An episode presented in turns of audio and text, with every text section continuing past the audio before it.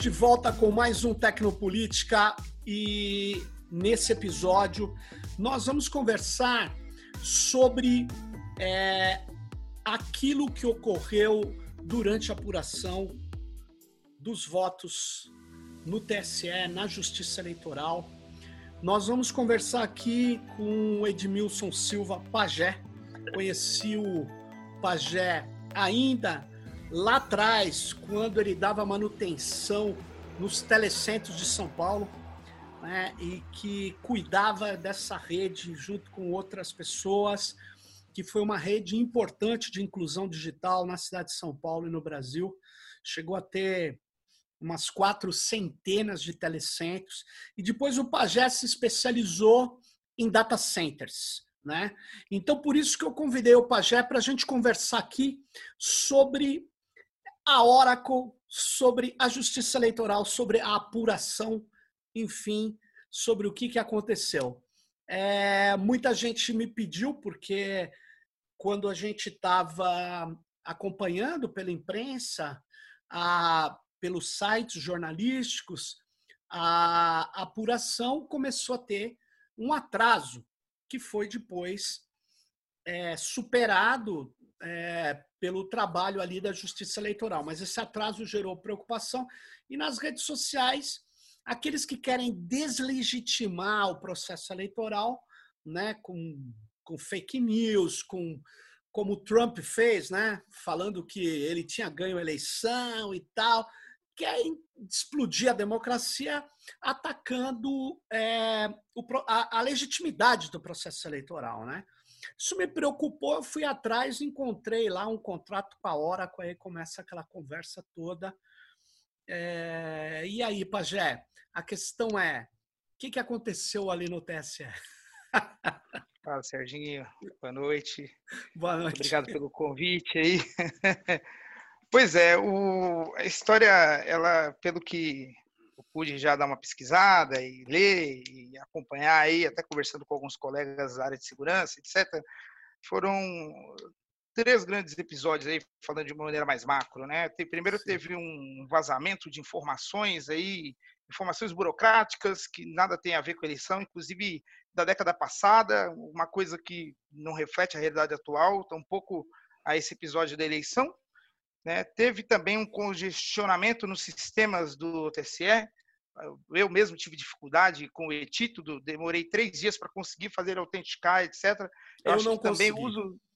Você acabou não conseguindo? Então, não muitas pessoas não conseguiram e a maioria que conseguiu também não foi de primeira. Ficou tentando ali até em algum momento logou e eu consegui votar com o e-título. Eu fui um dos que conseguiram votar com o e-título. Mas não foi privilégio de muitos não. Pelo jeito foram uhum. algumas pessoas só. Uhum. Então esse foi um outro episódio. Eu acho que também até por essa viabilidade de utilizar, né, é, documentos digitais. Eu acho que isso também talvez o dimensionamento de capacidade não tivesse sido feito de forma adequada e os sistemas acabaram também colaborando com congestionamento e, e aí também teve alguns episódios de um ataque de negação, né, que o TSE sofreu. DDoS, né? Isso, o DDoS. Então, isso tudo aí, acho que somado ataque de negação vindo lá da Nova Zelândia, para o Brasil, dos Estados Unidos, mais o, a própria tentativa do pessoal em acessar várias vezes né, os sistemas, acho que isso tudo colaborou para o congestionamento dos sistemas CCE e também o atraso na operação, que foi um outro episódio também, eles não têm conexão entre eles, né, que foi a falha de hardware da Oracle e o não trabalho tempestivo né, do, do da empresa norte-americana, aí no caso a Oracle antiga Sun Microsystem. Né? Quer dizer que a, a, a, máquina lá, porque quando o, o ministro Barroso, ainda no meio do atraso, ali no início né, da, da, das notícias, devia ser por volta de oito da noite, não me recordo, né, no domingo, ele dá uma coletiva né, para explicar o atraso, o que é importante a justiça falar efetivamente o que estava acontecendo, exatamente para acabar com essa boataria que a extrema direita quer se aproveitar para deslegitimar a democracia, né? Para falar que teve fraude e tal sem nenhuma nenhum compromisso com a realidade. Então era importante a transparência. A transparência é fundamental, né? E ele vai lá e ele me chama a atenção negativamente com a frase supercomputador. Nós tivemos um problema no supercomputador. Eu falei, pô, mas eu desconheço que o, a Justiça Eleitoral tenha um supercomputador. Você lembra, né? Supercomputador é um termo que a gente usava numa outra situação, com outro, com grid, com, com máquinas que têm um, que em geral são para competição, enfim. Na verdade, não era um supercomputador. Fui atrás, encontrei Justamente. um extrato, um extrato de dispensa de licitação, na verdade, por inexigibilidade, ou seja, a situação não exigiria uma licitação, dadas as condições do serviço, né, que se alegou. E aí o contrato de 26 milhões, um pouco mais é, de 26 milhões, com a Oracle, uma empresa norte-americana que você falou que comprou aí a Microsystem, que era uma empresa é, muito mais aberta. Ela, ela, ela, ela bancava a linguagem Java. Você deve se lembrar, né? Ela, ela, ela atuava junto com a comunidade de open source, software livre, muitas vezes também. E a Oracle não. A Oracle sempre foi dura, foi proprietária, foi uma empresa é, que nunca teve, pelo menos é, que eu me recorde, uma ação junto com práticas colaborativas, né? Mas, enfim, ela comprou a, a Sun, porque a Sun tinha o MySQL, estava com os principais desenvolvedores do Postgre, que é outro banco de dados importante na época. Enfim, ela, ela quis dominar o mercado de banco de dados, né? E ela tem algumas soluções robustas. Bom, o fato é o seguinte: a Oracle foi contratada sem licitação naquele extrato, né? E não era bem um supercomputador, era uma nuvem privada. O que, que é isso, Edmilson? Justamente, Serginho. Na verdade, supercomputadores hoje eles são mais usados no meio acadêmico para pesquisa científica, etc. Pouco se utiliza. Na verdade, eu não me recordo de nenhum case aí que esteja envolvendo é, empresas, né? O meio Sim. corporativo. O que existe hoje, e todas as nuvens têm, é um ambiente de nuvem, com, como se fosse uma caixinha com todos as, os periféricos que você teria num data center em nuvem, mas que você pode levar e colocar no seu ambiente. E aí você só vai fazer a alimentação de, que a gente chama de facilities dentro do ambiente de data center. Ou seja, manter o arrefecimento, ar-condicionado, manter é, energia elétrica, manter a organização do espaço, a parte de links de conectividade, etc. É, você basicamente tem dentro de um rack, né, dentro de uma caixa, todos os elementos que compõem a rede de computadores, a rede LAN, né, a rede local, mais a parte de armazenamento, mais a parte de processamento. Nada mais, nada menos que é um, um rack com vários itens dentro que compõem toda a infraestrutura de um data center. Né? A gente viu aí o Google fazendo data center em container, algumas outras, a própria Microsoft também fazendo data center em container, e todas essas empresas, inclusive a Azure tem o Azure Stack, a AWS tem um que chama Stack Point, se não me engano, não me recordo agora o nome, enfim, mas cada uma das empresas tem um, um, um stack, né, um, um data center que pode ser levado para sua nuvem privada, para o seu ambiente privado, e a Oracle tem esse ambiente que chama Oracle Exadata, né? E aí tem outros é, elementos também que podem ser. O Exadata é um cara exclusivo para o banco de dados Oracle, né? Para a parte Mas de armazenamento.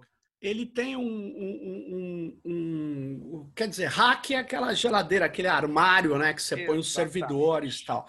Mas ele tem uma solução, pelo que eu li dos documentos internos do TSE, que fundamentaram essa compra aí dessa, dessa solução, né, com a Oracle, é, ele, ele tem também um hardware, um computador específico, um computador construído pela Oracle. Isso. Uma coisa que é muito comum é, em qualquer fabricante que, pro, que faça, e aí eu acho que foi o grande marco na decisão da Oracle em comprar a Sun, porque ela já tinha um banco de dados líderes de mercados, altamente performático, né? Enfim, todo mundo conhece o Oracle Database, e ela não tinha uma plataforma de hardware. Né? A gente, quando a gente fala muito, ah, o meu iPhone, o meu MacBook, ele é super performático, por quê? Porque a Apple produz tanto o hardware quanto o software. software. E eles fizeram isso, né? Fizeram a aquisição da, da Sun Microsystem na ocasião para produzir os dois e fazer uma compatibilidade ganhando mais estabilidade, mais performance, enfim. Eles poderiam otimizar melhor os, os recursos. E realmente o banco, é, essa solução Exadata, junto com o Oracle Cloud Machine, que é a parte de servidores de aplicação, etc., são altamente robustas, né? Elas são totalmente integradas, né? E funcionam é, ligeiramente bem. Tem, tem sim alguns problemas óbvios, né? Mas funciona e costuma ser ligeiramente performático. O que me, me soa, Serginho, nessa, assim, hum. em, miúdos, na análise que eu fiz com relação a essa aquisição, é que para todo o processo, mesmo que você use a é, inexibilidade, você tem a etapa de qualificação técnica durante o processo. Você faz a licitação, depois você faz a qualificação técnica. Eu acho que durante esse processo, é, fizer, alguém deixou escorregar lá e, e não fez da maneira mais adequada, ou até mesmo tem. Quando a gente fala de empresas grandes, você, como gerente de uma área de data center ou de um órgão como o próprio TCE, você vai comprar uma de um fornecedor grande como a Oracle, você espera que eles vão te atender com bastante tempestividade, com bastante brevidade. E com prioridade, né? Porque você paga Exato, muito, né? E ainda mais em se falar de um processo eleitoral, né? Nossa. Mesmo sendo uma eleição menor que não é igual a nossa eleição aí de presidente, que tem cinco candidatos, etc., que tem um tempo de apuração maior, uma eleição que acaba com os dados, o volume de dados é menor, mas é um dia, né? Eles poderiam ter dado, deixado alguém com dedicação exclusiva lá, com bate-pronto, com peças de reposição para caso alguma coisa acontecesse, que foi isso que aconteceu. Um dos processadores, de oito processadores que a máquina tinha, um dos processadores é, queimou, e aí eles demoraram muito para fazer essa reposição e isso Aliás, congestionando, enfim. O Pajé, disseram que eles não fizeram a reposição até agora. É, essa informação. Não, eu, a gente não sabe, né? Eu, tô, eu li no é. 360, sei lá. Eles disseram que até agora, até o dia quando o cara escreveu a matéria, eles não tinham trocado. Sim. Né? Mas, na verdade, é, é, essa solução, pelo que eu li num documento, até andei divulgando, é, ela, ela é, é, é, ela, ela diz, né, no estudo técnico anterior, que eles optaram por um agrupamento, né, de todos os itens num lote único, numa, numa única solução, e, e eles disseram que era preciso unificar tudo para fazer a apuração e a divulgação da apuração, e que se não fosse feito numa, numa solução que eles propunham, é, isso iria gerar muitos problemas na eleição. Agora, veja, antes nós tínhamos os TRS fazendo essas coletas de dados do mesmo jeito. E eram divulgações regionalizadas e funcionava muito bem, obrigado. Eu não vi nenhum atraso desse nível que aconteceu. Não vi, não vi. Mas eu achei que foi um exagero que eles falaram, que tinha que centralizar. Na verdade, eu acho que isso foi um esquema de interesse da Oracle. Porque é óbvio que deve ter TRS que já usavam Oracle ou outras coisas. Tudo bem. Mas eles centralizaram lá no TSE isso. E essa centralização foi, na verdade, ela ela, ela é exclusivamente numa nuvem privada da Oracle. Ou seja, eles chegaram a avaliar, Pajé, colocar numa nuvem pública, que eles chamam. Sim, sim. E eles diziam que era melhor até, porque se estivesse numa nuvem pública, haveria a possibilidade de escalabilidade, fugir de problemas, porque estaria num data center sob o controle da Oracle, né? É, é, um argumento, só que tem um problema. Eles alegavam no documento de estudo que é, o Conselho Nacional de Justiça já não tinha autorizado, permitido, que o Tribunal de Justiça de São Paulo usasse a nuvem, o cloud da Microsoft, e nem entregasse dados para a inteligência artificial da Microsoft. Porque seriam dados sigilosos da Justiça Paulista, dos cidadãos paulistas e brasileiros. E, portanto, se trata de uma questão de segurança e de jurisdição, porque se você localiza esses dados fora do Brasil numa máquina, num data center nos Estados Unidos, fica difícil, porque você está fora da tua jurisdição. É uma questão de soberania nacional, né? É, e uma questão de segurança, uma questão de proteção de dados, uma questão de tudo, né? De, de importância para o país. Ainda mais. Agora, eles pensaram, imagine numa eleição. Nós não vamos permitir, não vão permitir. Então, eles descartaram a tal da nuvem pública, a nuvem que pudesse rodar no ambiente da Oracle. E aí eles vieram com essa solução que é só com máquinas da Oracle, ou seja, um, uma solução integrada da Oracle, que não é compatível com outras coisas. É isso mesmo? Não dá para você usar um banco de dados Oracle e hardware nesse esquema que eles fizeram, do Exadata. Tem que ser tudo Oracle, é isso mesmo?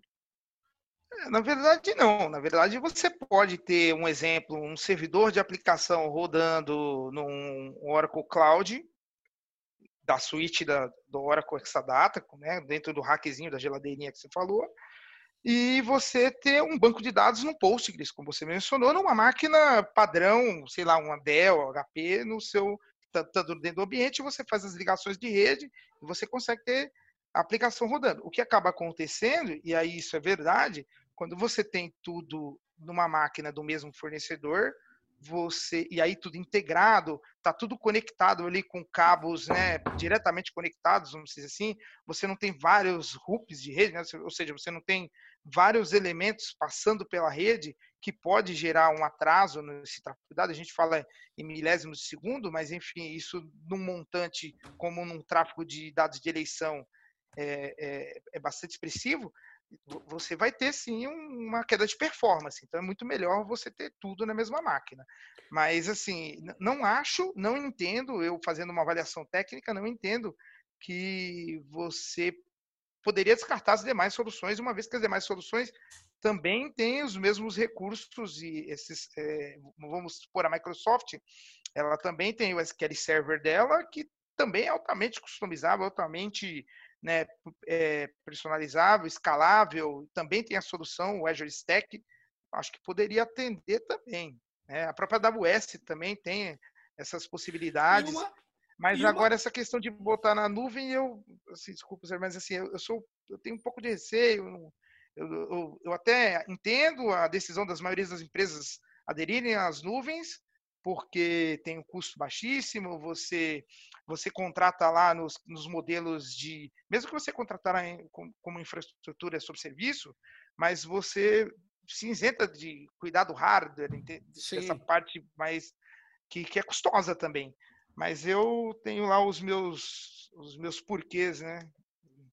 E as minhas dúvidas ainda do, do por que não contratar esses caras de nuvem, né? Não, mas é, veja bem, é, eu, é claro que é, quando eu, eu li no primeiro momento rapidamente que estava em nuvem, eu falei, pô, será que eles estão hospedando, localizando as máquinas no Brasil e fora do Brasil também, né? Isso é grave, ainda mais em dados eleitorais, que você está falando de uma disputa política que tem interesses gigantescos de corporações em resultados eleitorais. Todos nós sabemos disso corporações americanas, via NSA, vigiavam o Brasil, a Petrobras, a presidente Dilma, a Alemanha. E cá entre nós, Pajé, a Alemanha e o Brasil não, não são guarida para terroristas, imagina. Então nós não somos alvo da NSA, mas eles estavam fazendo isso por quê? Por interesses econômicos, obviamente. E aí você entrega para a nuvem, que hospeda fora, fiquei preocupado, mas não, está dentro do ambiente do TSE, ótimo com máquina robusta, você acabou de falar aí, com uma solução mais ágil, para ter agilidade, que não ocorreu, que não ocorreu, que não ocorreu essa agilidade, para não ter falha, e teve falha. E, pelo que eu estou entendendo, nós jogamos todo o processo eleitoral aprisionado numa empresa, numa única solução. Essa que é a questão. Sim. A gente solucionou ali na Oracle. Agora, a outra questão. A gente tem acesso, os técnicos do TSE, pelo que você conhece da solução Exadata, eles têm acesso à máquina ou eles têm acesso a um terminal que dá acesso à máquina? Que é uma diferença brutal. É, você lembrou bem esse episódio da NSA, né? Em meados de 2013, 2014, lá a gente teve um, um, uns vazamentos né, de informação, inclusive é, que a NSA estava instalando backdoors em roteadores Cisco, Juniper, equipamentos Dell e até da, da Huawei, né? Que é uma empresa privada chinesa, né? Que, enfim. É, mas da Cisco, inclusive, é até um pouco mais grave, né, que eu me recordo na época, porque tinha foto dos caras lacrando equipamento da Cisco inje, ligado, injetando o backdoor ali. Então, então estava tava muito ali saltando aos olhos, né, que a coisa realmente acontecia. Então, é, a gente sabe que essas grandes empresas e aí os governos também dos países imperialistas, Estados Unidos, por exemplo, né, eles querem ter controle da situação econômica mundial e aí, obviamente, é, o, não só esses equipamentos de rede, eles fazem como ponto focal os equipamentos de rede, porque, obviamente, por ali que trafega tudo. tudo. Mas dentro de um, de um hack desse, que também é de propriedade de uma empresa americana, nada impede de ter também um backdoor dentro de uma máquina da, da, da própria Exadata. Aí, enfim, aí a gente ainda não tem essa informação, não a gente tem. sabe dessas claro. outras, desses outros backdoors. Mas a gente sabe que é possível, haja, a história já provou aí que, que existe, né? Agora, o que você tem, respondendo a sua pergunta, o, você não tem acesso à configuração, exemplo, de um switch que está dentro do, do rackzinho, da geladeirinha da Exadata, ou do, de um pool de discos do storage que está lá alimentando uma instância do banco de dados Oracle. Você não tem esse acesso. Você tem acesso a uma plataforma de gerenciamento que vai te prover acesso aos recursos de máquinas virtuais para você colocar a aplicação no ar, que vai te dar instâncias de banco de dados, dependendo de quantos você comprar de, de processador, de uso de memória, essas coisas, ele vai te dar lá, dentro da licença que você tem, uma plataforma onde você vai poder gerir. Mas você vai gerir a aplicação que está instalada, você não vai administrar o ambiente. Aí é de propriedade e administração exclusiva da Oracle. E Tem deve que... ser por isso, Pajé, que deu, deu esse atraso, é porque eles não é uma coisa assim que deu um pau no meu computador que eu tudo bem eu eu tô num, num data center da minha empresa eu tenho várias pessoas que podem fazer determinadas ações e resolver um problema ali num computador ele não tem acesso à máquina Oracle, provavelmente por contrato. Ele não tem acesso à máquina Oracle e eles não deviam ter suporte adequado no dia, né? Essa é, a questão. Certamente. Certamente. Quando você aciona o suporte da Oracle, é, você faz abre, abre o chamado, ou às vezes eles mesmos já interceptam pela ferramenta proativa que eles têm de monitoramento, e, e aí eles fazem o envio da peça, pra, nesse caso aí deveria ter sido feito o um envio, e tem um SLA curto lá, se eu não me engano, são de 4, 8 horas, uma coisa assim. Bem, Você tem que explicar o que é SLA, porque muita gente aqui não é, sabe o que é, viu? SLA é o acordo de nível de serviço, ou seja, o quanto Sim. de tempo que o colega tem da empresa que você contratou para vir e fazer o reparo do Isso. equipamento, né? Então, é, o esse tempo é, que não foi cumprido, né? Ele, pelo que eu conheço da Oracle, assim, até da minha experiência com esses elementos, eles são até ligeiramente bagunçados, viu, cara? Eu já tive cenários aí dos caras falar, ó, oh, tô com o field engineer aí, o cara, o técnico, né? O técnico Sim. do computador, chegou lá para trocar a peça, aí falou, é, mas não chegou a peça. Não, chegou sim, tá aqui, ó, nota fiscal. É, mas você mandou para uma outra localidade? Vocês não conhecem onde é que tá o hardware de vocês, então esses caras, eles são bagunçados. Eles são bagunçados. É, mas veja bem, um monte de outras situações. Pajé, é engraçado, mas é verdade. É engraçado, mas nós estamos falando de uma eleição brasileira.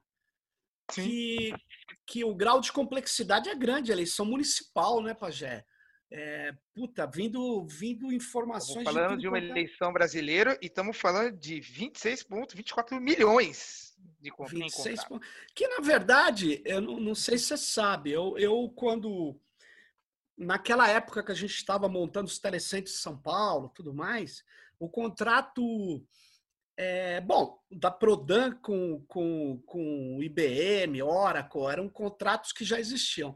Anos depois, no governo Haddad, eu me informei disso porque eu tinha estava ajudando a montar as praças digitais lá, né, na prefeitura. Uhum. E eu me lembro, o Pajé, que o contrato da Oracle com a prefeitura de São Paulo anual era de 40 milhões. Que é um, é um dinheiro, vamos dizer, é uma empresa que está dominando a administração pública brasileira no, no, em banco de dados, pelo menos em grandes administrações. Né? Eu acho que, claro, a solução deles é uma solução, é, vamos dizer, que funciona, mas eu queria é, questionar o aprisionamento e uma outra coisa. Você não acha que muitas pessoas, durante a discussão que a gente estava tendo com técnicos, pessoas que conhecem aí essa situação, eles falaram, pô, a Justiça Eleitoral deveria é, usar um banco de dados não SQL, usar uma, uma outro tipo de arquitetura, usar um outro tipo de... usar soluções abertas. Você acha isso viável? Não de uma hora para outra, estou dizendo, mas você acha um projeto viável Soluções abertas para a administração pública são sempre mais, ao meu ver, mais bem recebidas do que soluções é, de código fechado, né? Por um simples motivo, a possibilidade de auditar o código, né?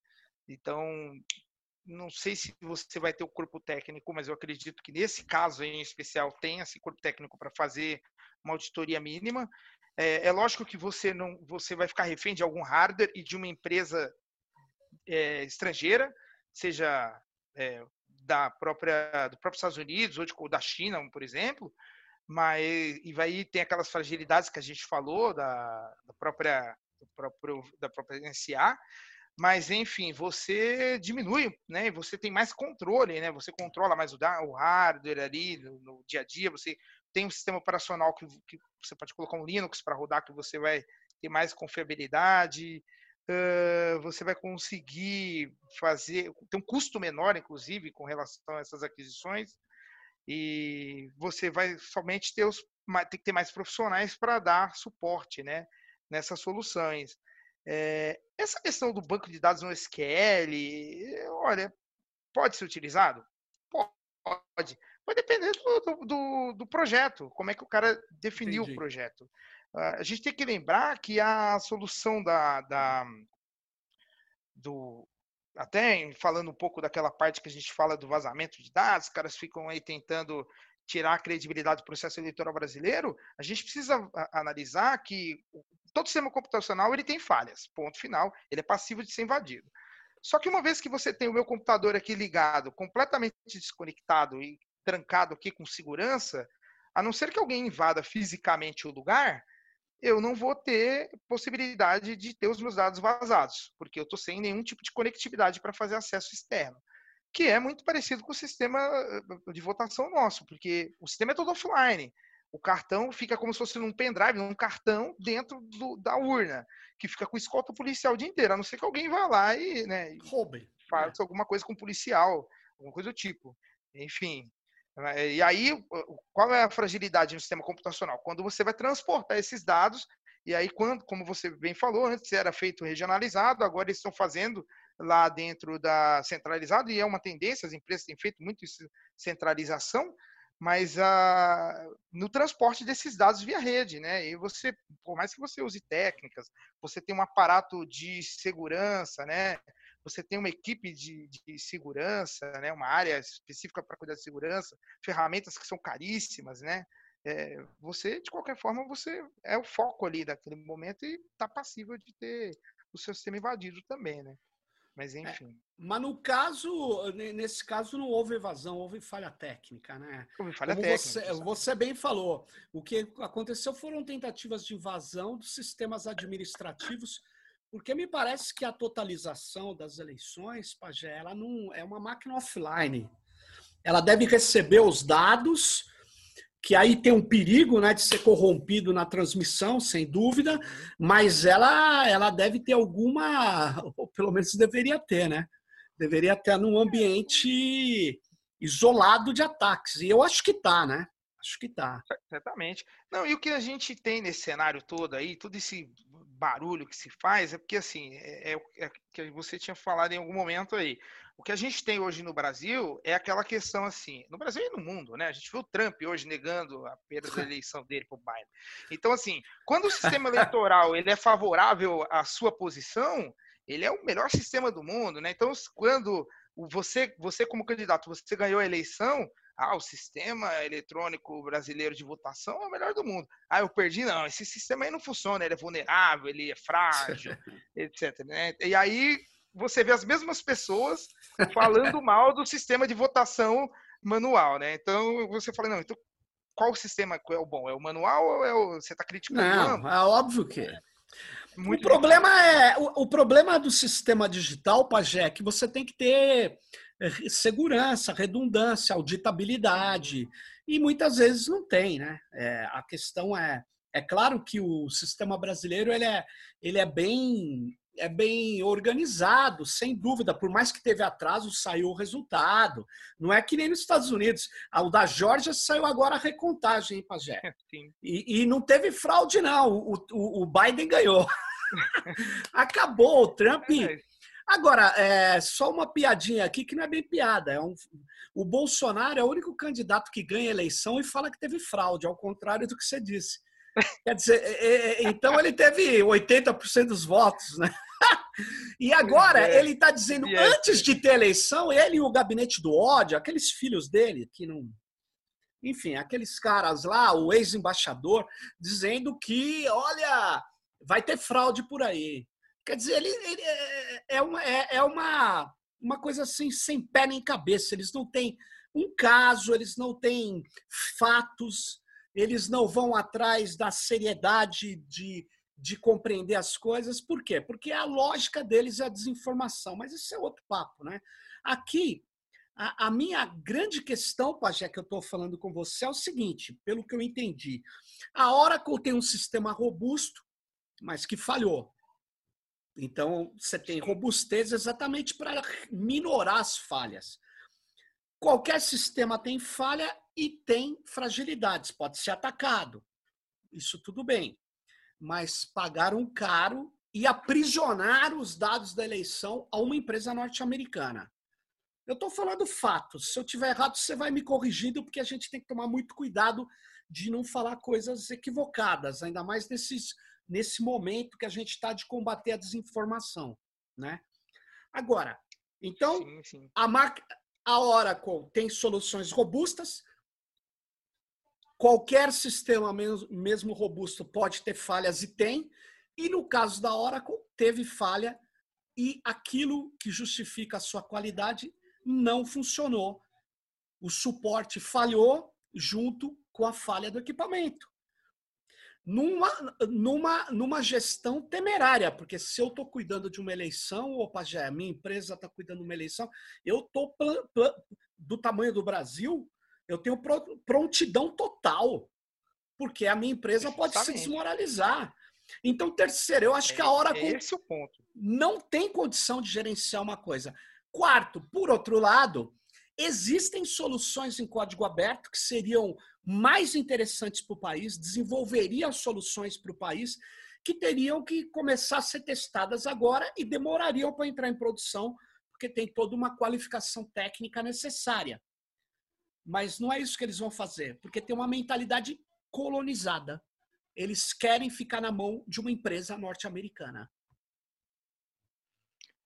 É, infelizmente, é aquilo que a gente falou né, das questões das empresas estarem indo para as nuvens. Né? O, o, o, a maioria das empresas querem ir para a nuvem, né, por conta de custo, etc. Mas uma coisa é quando eu tenho o, dado da minha empresa, certo? Eu, eu Edmilson, Pajé, tenho uma empresa, eu boto os dados da minha empresa, é responsabilidade minha.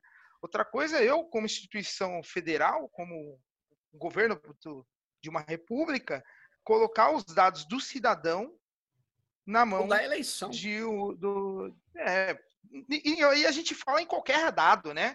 A gente não está falando só do dado do cidadão de eleição, podia ser o dado, igual eles falam de privatização, o próprio governo Bolsonaro fala de privatização, privatização da DataPrev, a gente já viveu isso no passado, tiveram que criar a DataPrev justamente por isso, porque venderam a empresa, aí o Unisys não quis dar os dados depois, entendeu? Então, assim, é, é, tem que tomar muito cuidado nesse tipo de decisão. Então, para mim, nesse episódio houve uma falha de gestão, e aí tem que ver quais são os mecanismos de controle lá, os normativos internos para instauração de processo, ou controle disciplinar, seja lá como eles definem lá internamente, eu acho que tem que ter esse viés, e tem a questão do que também está ligado, mas a da Oracle, né? Porque é o que você falou. Se eu estou ganhando 26 milhões para fazer uma eleição que se resume basicamente em um mês, sei lá, para eu poder de, colocar a máquina e fazer todas as configurações, e um ou dois dias, eu deixaria três, quatro, cinco pessoas à disposição para atender com uma série de peças, já o estoque totalmente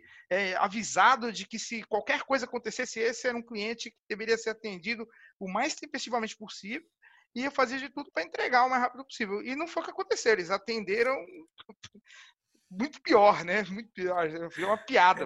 É, então, aí é que tá. Eu acho que a gente tinha que começar a pensar justiça, é, a justiça federal em algumas outras áreas, Pajé, eles estão desenvolvendo soluções de, de machine learning, né, de, de uh, aprendizagem de máquina, linguagem natural, por conta própria. O que eu quero dizer? Eu acho isso muito interessante. Né? Eles estão desenvolvendo junto com empresas nacionais ou junto com universidades. Então, qualificando seus técnicos e os técnicos no Brasil para desenvolver e manter isso aqui. É isso que eu, que eu quero dizer.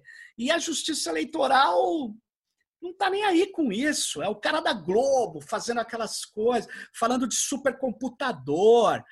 E eu ouvi o. Você ter uma ideia, Pajé, ouvi o, aquele Merval Pereira no Globo News falando assim: é, o, o, Barroso mandou fazer um backup da máquina. Olha isso, Pajé.